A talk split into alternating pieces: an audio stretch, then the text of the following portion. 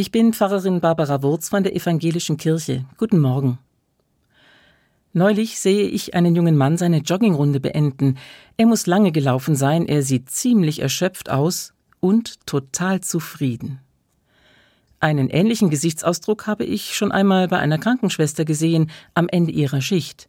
Die Nacht muss ganz schön anstrengend gewesen sein, aber die Frau wusste, dass sie etwas Wichtiges geleistet hatte erschöpft und zufrieden. Ich finde, das ist in Ordnung, aber erschöpft und ausgelaugt sein, tun und machen und trotzdem kein Land sehen, keinen Erfolg, das ist ungesund für den Leib und für die Seele. Ende letzten Jahres haben sich viele Leute so gefühlt. Es waren eben zu viele Nachtschichten, zu viel Arbeit und zu viele schlechte Nachrichten, Tag aus, Tag ein. Ich wünsche deshalb uns allen, dass wir achtsam bleiben und dass uns das nicht wieder passiert, jetzt wo das neue Jahr so richtig Fahrt aufnimmt. Achtsam mit sich selbst umgehen, das ist schwieriger als es klingt, finde ich.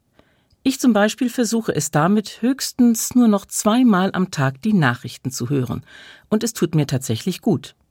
Ich will informiert sein und ich will teilhaben am Geschehen, aber eben nicht andauernd und nicht ununterbrochen im Dauerlauf jeder neuen Meldung hinterherrennen, obwohl ich damit nichts besser mache oder die Probleme der Welt auch nicht lösen kann. Das ist ungesund für Leib und Seele. Nein, zweimal am Tag reicht. Wahrscheinlich würde auch einmal reichen. Mir tut das gut, aber es hilft natürlich nicht bei den wirklich großen Sorgen, die viele Menschen umtreiben, bei den Sorgen in der Familie, bei der Arbeit oder in der Angst um die Zukunft. Ich denke, nichts löst Sorgen einfach so auf und lässt sie verschwinden. Wenn mich die meinen aber nicht erdrücken sollen, dann kann ich sie nur teilen und ich kann sie Gott sagen.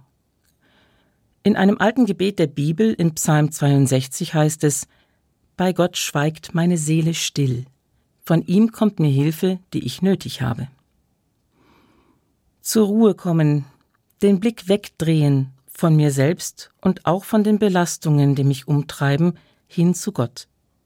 Da ist die Kraft, die mich am Leben hält, die bei mir ist.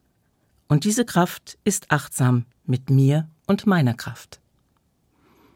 Barbara Wurz, Stuttgart von der Evangelischen Kirche.